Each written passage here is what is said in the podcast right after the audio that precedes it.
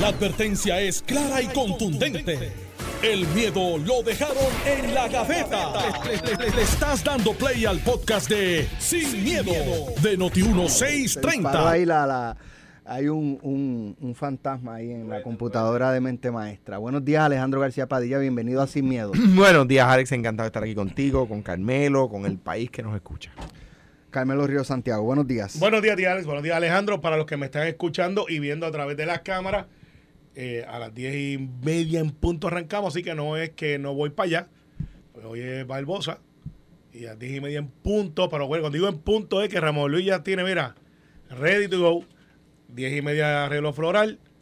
Vamos allí, hacemos este una realidad muy módica. Go- Jennifer y Pedro Pierluisi ya. Están en DC, están en DC, Ah, al no igual van. que... No van. Eh, están en DC, están No en Washington van. DC. Eh, No y, y es muy importante que la gente lo sepa, pero también es importante que la gente lo sepa que en la de Lela, que fue un error de 600, 700 personas en un momento dado. Kenneth dice más de mil. eh, Yo estaba con Kenneth ¿Tú allí. estabas con Kenneth? Sí. Pues, últimamente que chequeé la vista Kenneth. Eh, pero ponle que haya mil, ponle que haya mil, ponle que haya mil. Eh, oye, 350 mil dólares. De, de- hablamos y, más adelante. y hoy, Carmelo. hoy gastamos menos de mil. De más, una más adelante oficial, hablamos pero de no Lela, vas a pero comparar la quería tocar el o sea, tema claro, este pero de la, la joven, celebración de la la niña que está embarazada de 13 años. Sí, eso. Porque eh, los cañones ayer enfilaron hacia los maestros, trabajadores sociales, director o directora de escuela. eh, y planteaba yo esta mañana en, en mis redes sociales, a mí me dio con, con buscar en, en internet imágenes de, de, de una barriga de 22 semanas y una barriga de 32 semanas. ¿Por qué esas dos eh, instancias? Bueno, porque la niña tiene hoy 32 semanas de embarazo. No obstante, el planteamiento, cuestionamiento de cómo es posible que los maestros, el director o directora escolar, los trabajadores sociales o nadie en la escuela se percatara del embarazo, eh, cuando yo busco una imagen de 22 semanas, que es lo que ella más o menos tenía cuando acabaron las clases, no es una barriga tan pronunciada como una de 32 semanas. Entonces creo que se está haciendo un poco injusto con los maestros de esta escuela al tratar de responsabilizarlos de que tenían que haber visto, tenían que haber alertado a las autoridades.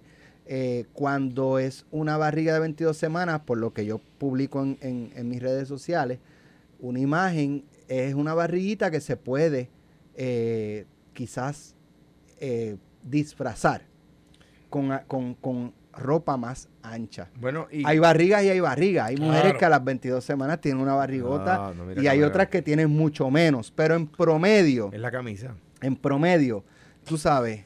eh, y entonces pues quería, quería tocar ese, ese punto con ustedes de, de si quizás se está haciendo injusto o, o es que aquí por costumbre queremos ver la sangre correr del que sea. Las dos. Que pague el que sea. Las dos. Y todo el mundo, ¿sabes? Sin, sin por lo menos hacer un, un análisis eh, de sentido común de que la niña cuando estaba en la escuela no tenía 32 semanas como las tiene hoy. La mamá sí tenía que haberse percatado. Claro. eh, porque la mamá, entiendo yo, ¿verdad? De lo que he escuchado, eh, la mamá la asistía en su aseo. En el, en el, en el- ¿verdad? La bañaba y ese tipo de cosas. Así que es imposible que la mamá no se percatara. Pero pretender que los maestros con 22 semanas, en, en, en 22 semanas en mayo, marzo quizás tenía 16 Ujú. sem- eh, semanas, pues pretender que los maestros tenían que saber me parece un poco injusto, Carmelo. Mira, eh, yo creo que el secretario ayer plantea la información que le llega. Eh, porque obviamente que, que pretenda que el secretario de Educación vaya y sepa. eh, y si los trabajadores sociales están ahí, y si esto es una niña con una condición que requiere que no esté en la corriente regular, que hay una persona asignada, por lo menos para ella o alguien más. Pues lo, ideal es que sea para una sola persona. O sea, pues están en esa corriente de, educación especial, con necesidades especiales, y un T1, que es un trabajador uno del departamento, que es como asistente de maestro, pues va y le dice, ok, pues vente y hace las cosas que hacen los estudiantes de día a día eh, y las terapias que reciben. No cabe la menor duda que la mamá eso sabía. No cabe la menor duda que este charlatán, este mal llamado padrastro, porque a mí me chocó la palabra padrastro. Eh, padrastro es alguien que es un padre, aun- aunque sea postizo. Este señor no, no cualifica ni para eso. No, no cualifica ni para padrastro. Eh, o sea, pues, ciertamente lo que hizo no es de alguien que está tomando o cuidando a una persona que está en una indefensión de edad y de capacidad. En el caso, eh, del departamento, pues mira, yo le creo, porque lo que tú dices es verdad. Nosotros estamos pensando que la noticia es que ella estaba ayer en la escuela. No nos fuimos al análisis de que esto fue en mayo, cuando terminaron las clases, que pasó junio, julio se acabó, o sea, ocho semanas atrás, 22 semanas. Te felicito porque yo no había visto ese ángulo. Yo, al igual que mucha gente, estamos pensando 32 No, no, no, semanas. no, oye, Carmelo, no, yo lo, de las primeras cosas que pensé fue esa. Sí, Como en la escuela no se percataron, pero después 32 yo semanas. mismo me puse a pensar, eh, Espérate, que caramba, te las pero 22. espérate, las clases se acabaron hace, claro. Entonces, el hace secret- dos meses y medio más Sí, o menos. Dos meses y medio y ahí está la gran diferencia entre cuando se desarrolla de, de- de- de un mes a otro, que es cuando el embarazo se pone a pronunciar. Y entonces el secretario explica, ellos usan sudadera.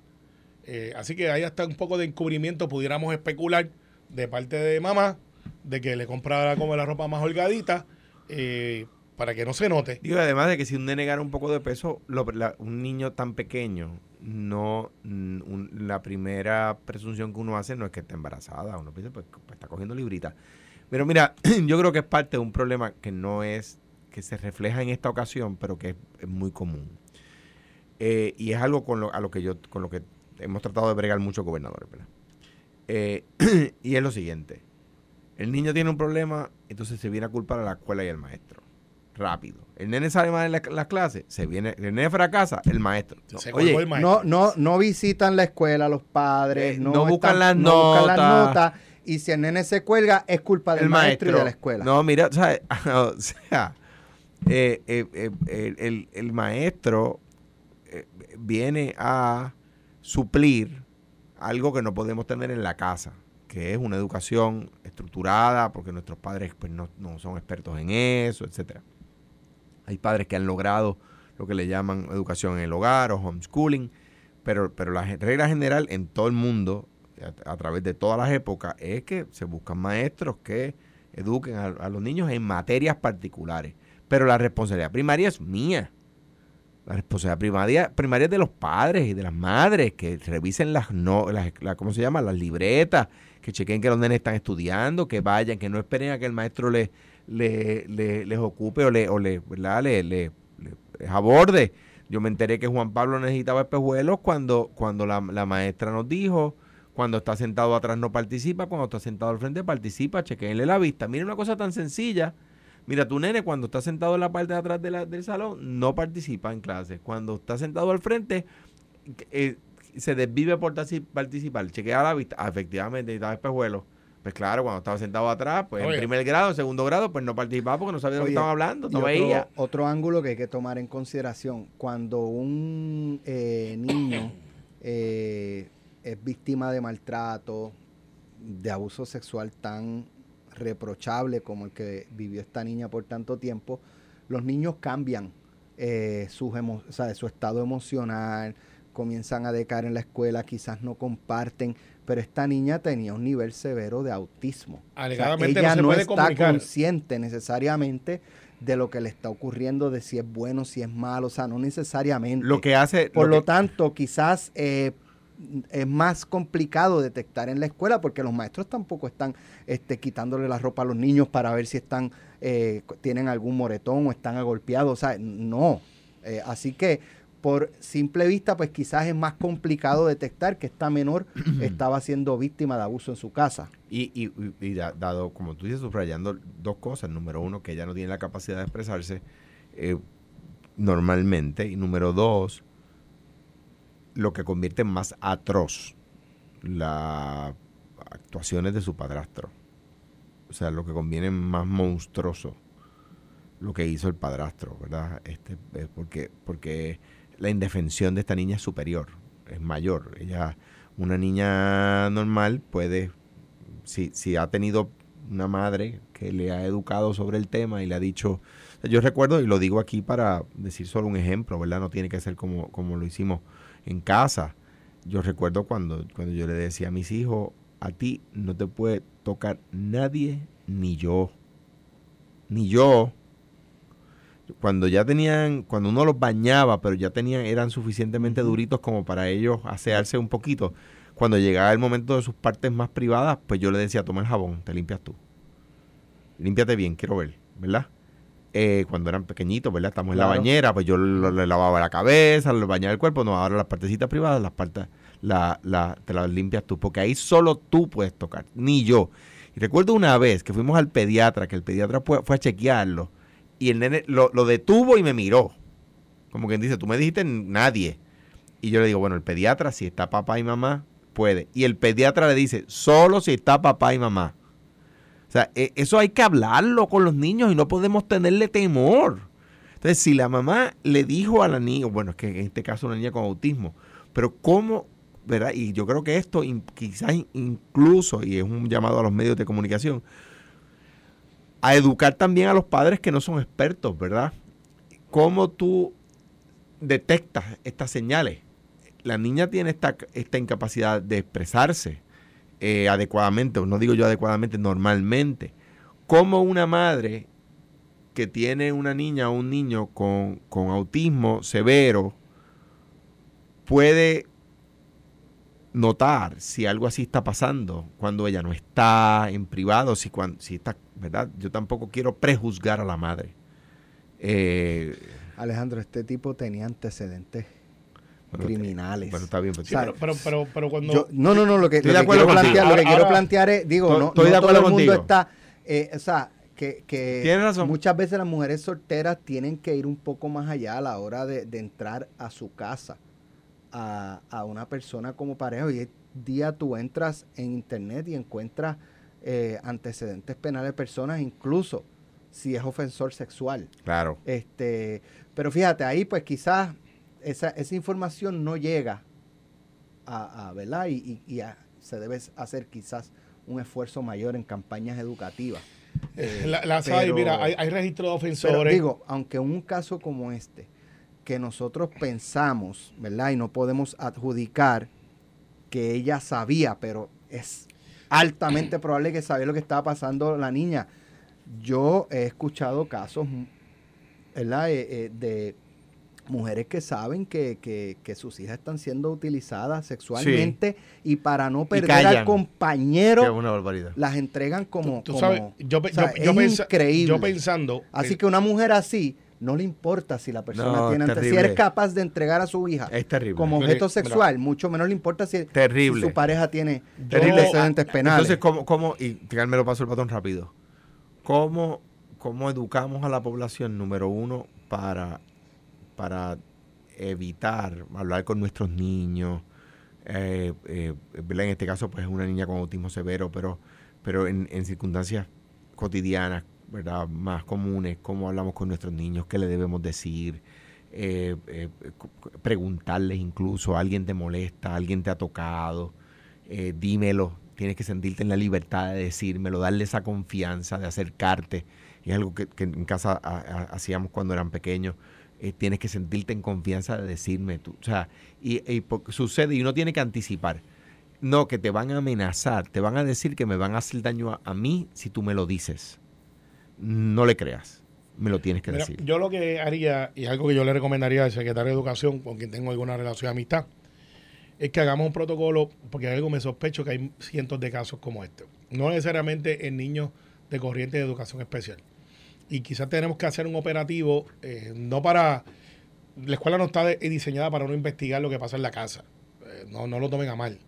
Pero deberíamos de ser un poco más celosos, establecer un protocolo más estricto para hacer una radiografía de dónde están nuestros niños, nuestras niñas, que los trabajadores sociales, que ya de por sí creo que están sobretrabajados, porque imagínate un trabajador social o dos para una matrícula de 300 y pico estudiantes. Pero debe haber un profile, aunque sea general, eh, como un operativo, vamos a llamarlo de esta manera, operativo protejamos a nuestros niños, eh, donde el trabajador social haga entrevistas eh, periódicas a todo el estudiantado, porque yo cuando estudié, que había trabajador social, yo iba cuando me portaba mal, pensándolo bien, iba bastante. Eh, pero no era que como que me entrevistaban eh, cuando tú llegabas a la escuela y después te dan seguimiento. A mí me dijeron cuando tú llegabas a la escuela, de, de- ya directo ponías el bulto en la oficina principal. Pues, pues no se equivocan. Porque ibas Eh, para allá. y tú sabías que ibas para allá. Y, y por eso terminé en una escuela interna de varones de la Fuerza Aérea en Melbourne, Florida, a los 14 años. pero, pero ¿confinado, confinado Eh, o...? no, pero de como teniente coronel. Pero- Eh, Hay este, gente que se supera. ve- ve- ve- ve- mi papá decía que yo... Para que tú veas como la educación ha- hace a la pero gente ahí como cambiar. teniente coronel y, y papi decía, pero ¿cómo este muchacho pudo vencer el sistema? Yo le dije, papi, bueno, o, limpiaba los baños o mandaba a limpiar los baños. Yo decidí que tenía que mandarlos a limpiar. Así que me porté bien por un año, me hizo oficial y pues, aquí estoy. Así que, eh, pero al final, Alex, en un, un, un tono más serio, deberíamos de nosotros, eh, los medios, eh, los trabajadores sociales, las principales de escuelas principales, y decir, ok, vamos a hacer una radiografía de todos nuestros estudiantados. Y vamos a hacer, toda la semana, vamos a coger un grupo y vamos a entrevistarlo, cómo están las cosas en casa. Porque el trabajo social puede hacer eso. Eh, todo está bien. Eh, aunque sea una entrevista rutinaria, porque Alex, me sospecho que hay cientos de casos como este. Eh, las condiciones y, la, y como dice Alejandro, cuando tú eres papá, tú no, o mamá, tú no vienes con un panfleto que te dice, esto es la cosa que usted tiene que hacer. Depende de muchos factores, de trabajo, economía, valores. Hay tanto, tantas variantes eh, que pues a lo mejor no estamos hablando de sexualmente mole- este, este, sexual y molestia, pero estamos hablando de eh, menosprecio psicológico, tú no sirves, eh, o, o mira a tu hermano que es mejor que tú, o mira, este, e- esa clase de, de, eventos que se dan en la familia que desafortunadamente impactan a ese menor eh, por siempre. De hecho, hubo un estudio una vez, hace un tiempo atrás, creo que lo hizo la mamá del entonces secretario de Justicia, hoy juez del apelativo, Roberto Sánchez, que habla del profile de la persona que estaba encarcelado. Eso hace tiempo no se hace. Dime el profile de qué, qué- qué denominadores comunes hay en nuestra población carcelaria. Uno, uno de los rasgos, había muchos, que salió es que la inmensa mayoría de las personas que estaban encarcelados venían de hogares donde había un divorcio o eran disfuncional. Sí, a mí me llamó la atención también. Divorcio. Entonces dice, ¿y por qué? ¿Qué tiene que ver eso? El divorcio ahora es algo muy común, diferente a lo que era 20 años atrás. Y decía, bueno, porque terminaba cuidando a la abuela o tío, eh, porque papá o mamá tenían que trabajar. ¿Y qué pasaba? Pues abuelo y tío no tienen, no tienen esas energías, no todas, de, de, de supervisar ese menor. Y ese menor, pues, desafortunadamente iba desviándose y terminaba en el punto, terminaba con malas amistades. Imagínate, una señora de 70, 80 años criando a un nietecito, que pasa mucho hoy día, by the way. Eh, pero ahora por lo menos tiene el babysitter que se llama al teléfono. Antes era, me voy para la calle. Yo sé si eso es peor. Eh, lo es, lo es. En mi opinión lo es. Pero no es como antes, que tú te ibas para la calle, te ibas a jugar a esconder, te ibas para la cancha. Y, y el profile, habría que hacer ese profile otra vez. ¿Cuál es el profile de nuestras personas que están ingresadas en las cárceles? Ese denominador común que nos van a hacer la radiografía de dónde está y por qué. Interesante ver dónde están los del 2022. Vamos a hablar cuando regresemos de la pausa de- del efecto de eso del internet y de las redes sociales, porque yo recuerdo que una de las cosas que más se destacó eh, posterior a- al huracán era que como no había luz, ni había nada, ni había internet, ni había... Los niños comenzaron a salir a, a jugar, a correr bicicleta, a jugar pelota en la calle. Ahora eh, esconder. A jugar de esconder. Acuérdate de eso. y- y- Un, Descubrieron, un juego, descubrieron, un- Descubrieron. Un, juego de mesa extraordinario que se llama Monopolio. Descu- una cosa, una, como un invento maravilloso. Decían, pero ¿dónde había estado esto oculto? Vamos a hablar cuando regresemos. Vamos a hablar de eso y obviamente no podemos dejar eh, eh, de tocar el tema de- del estatus porque eh, no habemos proyecto de estatus. Regresamos en breve.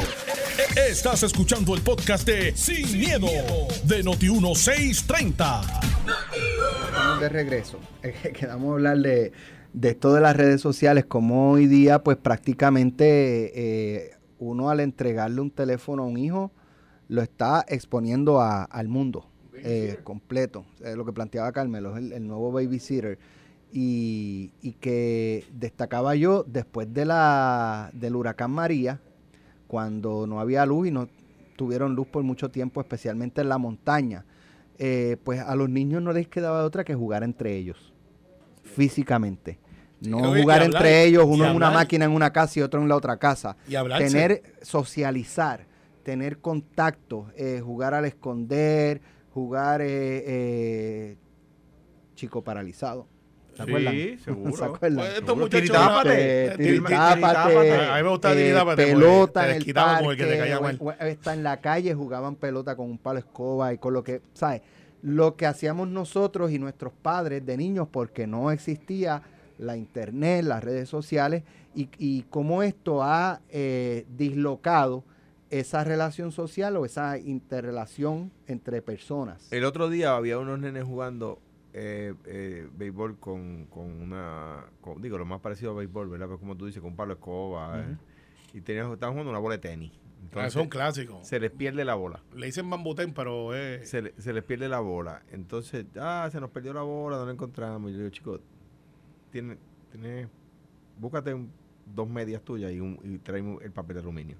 Ah, te fuiste lejos. Y hacíamos lo que hacíamos. Te Pues uno lejos. cogía un paquete, una, do- una, una, ¿verdad? Dos medias, las hacía una bolita, le- la, la rodeaba de papel de aluminio, siguen jugando. Ah, que al rato se hacía canto el papel de aluminio, pues le pones más.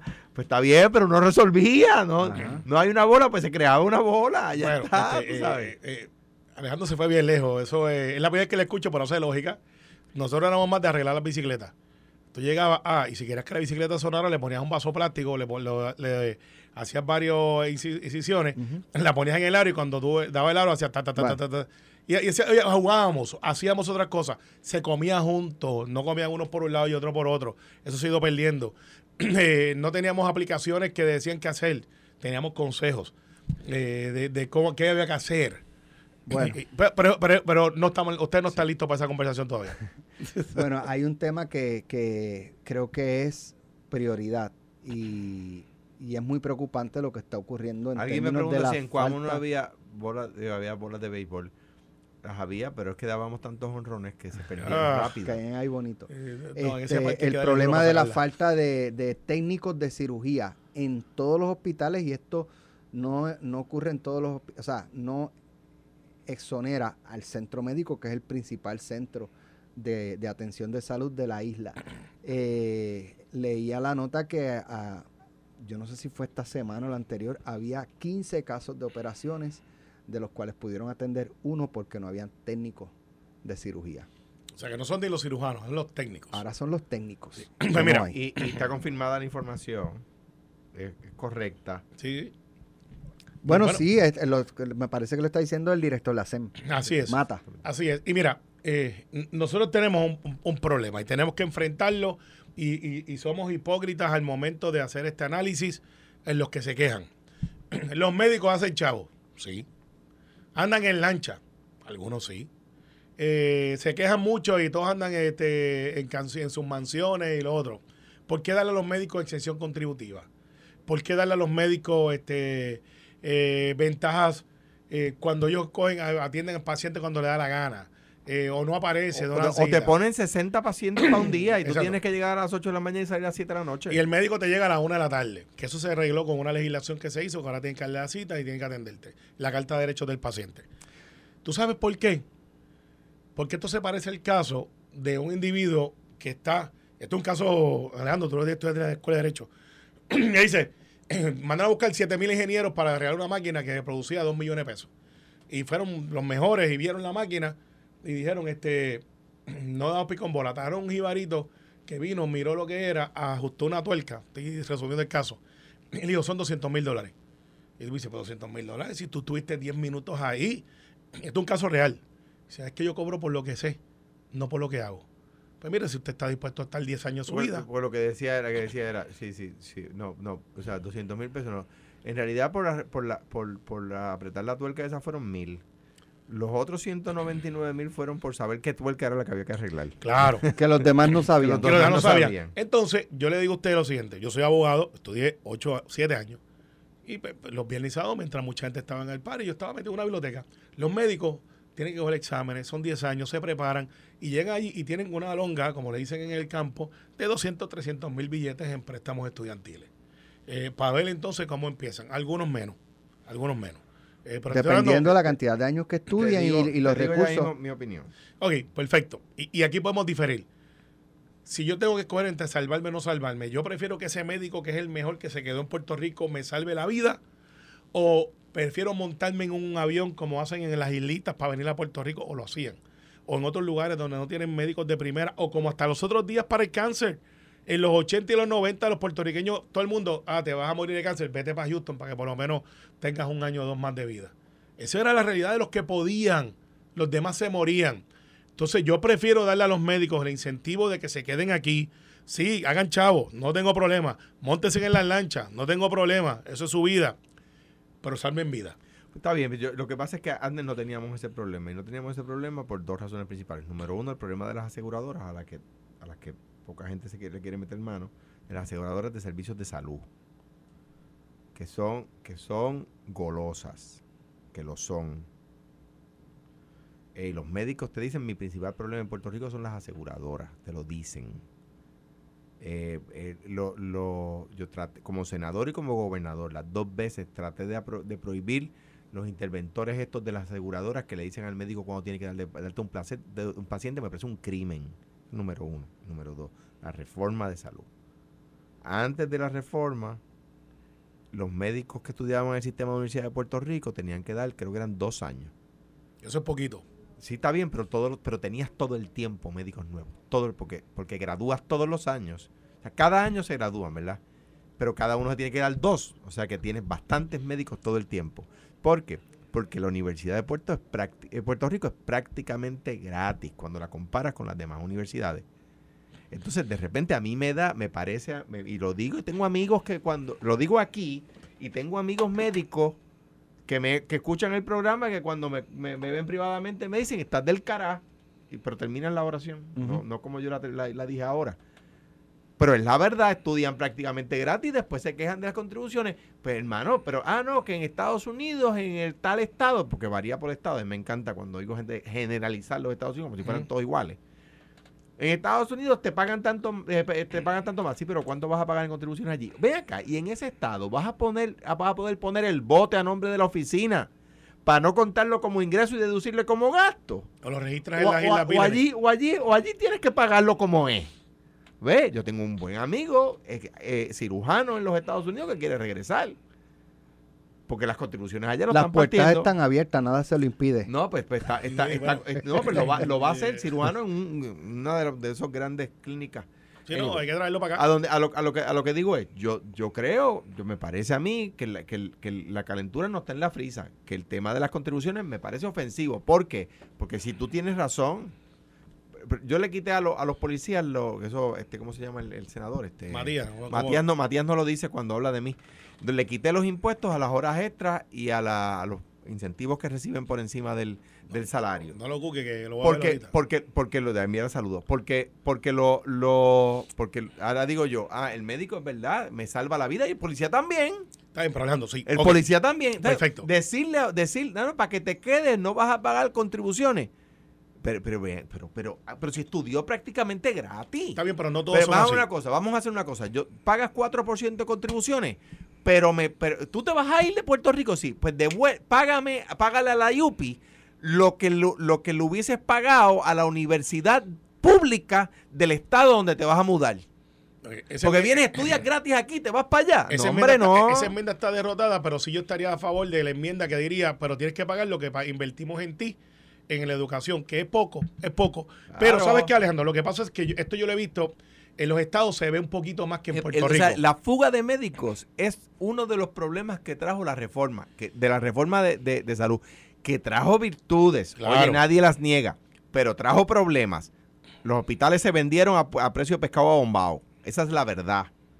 Número uno. Número dos, la fuga de médicos. Número tres, el costo de la reforma que es parte de la quiebra del país. O sea, digo, porque Bueno. también yo quiero, yo quiero tener un Ferrari, pero no lo puedo pagar. Pues mira, pero ok, perfecto. Estoy de acuerdo contigo en el asunto de que ciertamente en la reforma en, la- en los asuntos de la aseguradora es un nicho. También incluamos los PBM ahí, que son los que manejan la- la- lo- los medicamentos. Y cómo sí. cuestan 10 veces más. Sí, pero no lo le que cuesta al cuesta. médico. O sea, Claro. si eso no es un problema No, de los pero dentro de la reforma, de todo ese problema que existe, pues es un asunto de acceso a la salud. Lo que pasa es que nosotros vivimos en una isla súper bendecida, espectacular, y yo soy orgulloso de donde yo vivo. Estado Libre Asociado de Puerto Rico. Esa es la constitución y, le- Sí. y, y merecemos ser iguales. Sí, Eh, en la ciudadanía americana, orgulloso de ser puertorriqueño. Mira, En el ELA tiene la lo que pasa es, lo que pasa es, Alex, y eso no se ve aquí. Como presidente de los legisladores hispanos de Estados Unidos, yo fui a muchos lugares donde yo- da ganas de llorar. Hay lo que se llama food deserts, que es gente donde tiene que ir una hora para llegar a comprar alimentos. Y los médicos no existen. Así que tuvieron que variar y hacer lo que se llama medical assistant, que en Puerto Rico lo acabamos de probar, que es que si Alex Delgado tiene algún conocimiento médico con un examen bien básico de salud, de casi de, de libro de internet, Alex Delgado puede ejercer la medicina para garantizar algún acceso a la salud. Y yo no quisiera que en Puerto Rico nos pasara eso porque esa gente la pasa mal. Pero tú sabes quién la pasa mal? La gente pobre. Porque el que tiene chavitos que puede coger un pasaje irse a Miami o a Florida o irse a cualquier otro lado, se monta y dice, pues yo me siento mal, tengo este tratamiento y me voy una semana para allá. Se llama medical tourism, o sea, eh, turismo médico. Eso existe porque hay lugares que en Puerto Rico lo están haciendo. Nos estamos yendo a Colombia, para otras cosas. Eso es para la, la Pa- estética. ¿verdad? Este, pero aquí lo tienen también y son de primera. ¿Pero por qué? Porque más barato. Pues, ah, pero, pero tienen ese acceso porque la gente pobre quieren ha- hacer lo que hace la gente que tiene más dinero y prefieren arriesgarse. Alejandro, déjame hacer esta pregunta. Tú, que fuiste gobernador de Puerto Rico, con el sistema de salud que tenemos, cruzamos el punto de no retorno. Sí.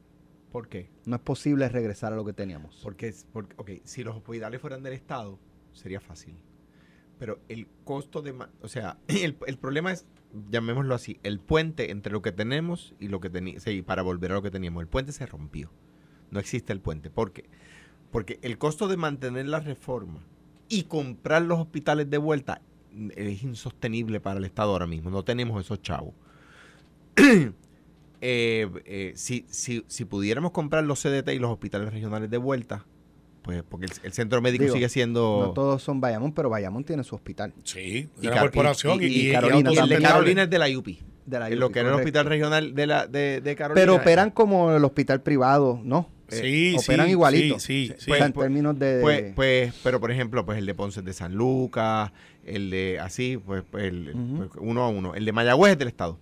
El de Mayagüez es del Estado. Centro Médico de Lo que Mayagüez. pasa es que yo, yo difiero de Alejandro. Yo creo que sí podemos volver con variaciones. Un mercado abierto de competencia. eh, los CDTs municipales funcionan si facturan. Uno de los primeros problemas que tienen es que no facturan eh, o no invierten en esa Pero facturación. lo que pasa es que no, el, el tema del, del, del sistema del sistema Arbona, que así se le llama, era el secretario de salud de Muñoz Marín, que si no me equivoco era estadista. Este, el sistema de salud Arbona es que no, no había que facturar porque el Estado proveía el servicio. O No, sea, pero, pero ahora hay que facturar porque ahora tiene un ¿por proceso. qué? Porque Pues es entonces, no, entonces eh, pero lo que dice Alex es regresar al sistema anterior, que era un Ah, sistema. el sistema, bueno, ese sistema. Era, era un sistema, lo que el problema del sistema Arbona es que está- se quedó sin, o sea, el Estado no le metía los fondos que tenía que meterle. Si al sistema Arbona tú le metías la mitad de los fondos que tiene la reforma, Yo creo que la reforma, al igual que cuando Obama lo criticaron por el Obamacare, eh, funciona. Hay dos elementos que a mí me duelen cuando los miro. eh, lo del costo de los medicamentos, eh, que ciertamente, y, y, y que si que es negocio para mí como médico quedarme con el paciente en vez de referirlo. Porque si lo refiero a un subespecialista o un especialista, pues le cuesta al médico y, es- y ese es el hecho. Le cuesta al médico. Entonces el médico tiene que tomar la decisión si pasa ese paciente al otro lado para que le quiten a su, a su capitation o si él se queda con ese paciente y trata de resolver él. Ese es un déficit que tiene ahí la reforma. y, y- y- el poder que tienen las aseguradoras, que a la hora de tú proponer, o sea, a la hora de tú proponer cambios, meten dinero y hacen, meten dinero en fundraisers, meten dinero en campaña y, y destruyen a cualquiera, son capaces de destruir a cualquiera. Mira, para que la gente sepa un ejemplo, que es que me gusta decirlo. Un beta, dos ejemplos voy a decir. Un beta bloqueador.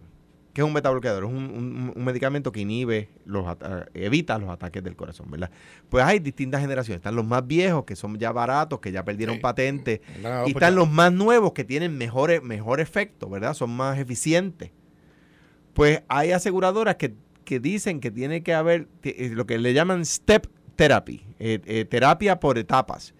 Tienes que usar el, el más viejo, que es más barato. Y si no funciona, usas el más nuevo. Ve acá, y en, un- en un, en un, Si no en funciona, un medicamento, en un medicamento que inhibe infartos, ¿qué significa si no funciona? Ups. Que te dio un infarto. Exacto. Oye, mano. Eh, ahí esa. Eh, Entonces, eh, los- la- las casas, para que usted sepa, mire, si usted tiene un familiar en el hospital ahora mismo, o si, o si conoce a alguien, o si está hospitalizado usted, sepa que ahora mismo, en cada piso de cada hospital, las- la- los, planes médicos tienen empleados que no son doctores velando que no haya sobrefactura. y eva- sobregasto. eva- eva- evaluando el expediente y diciéndole al médico, Carmelo Río, ya hay que darlo de alta. Y el médico dice, no me siento cómodo dándolo de alta. No, pero mira que está saliendo bien en el, en el CBC, tiene la, la- la azúcar ya estabilizada, mira, tiene ya que darlo de alta. Sí, pero mira este, gente que no son doctores y le amenazan al médico Esa no diciéndole, no te vamos a pagar, y al hospital, no te vamos a pagar si lo dejas aquí un día más. Y usted no se entera de eso. Y el que le paga el plan médico es usted. Bueno, eh, Es un punto. pero Trata también- de prohibirlo. Yo como gobernador traté de prohibirlo y no había los votos. Bueno, al final del día. ¿Por qué no había los votos? Bueno, por- porque es que invierten. Es que, es que invierten. O sea, tienen cabilderos que hacen fundraisers. Los legisladores se venden. Yo, yo creo No, que no, no, yo no, creo en nos vemos de acuerdo- otros desacuerdo con argumentos. eso. Esto fue, el podcast de Sin, miedo, de Noti1630. Dale play a tu podcast favorito a través de Apple Podcasts, Spotify, Google Podcasts, Stitcher y notiuno.com.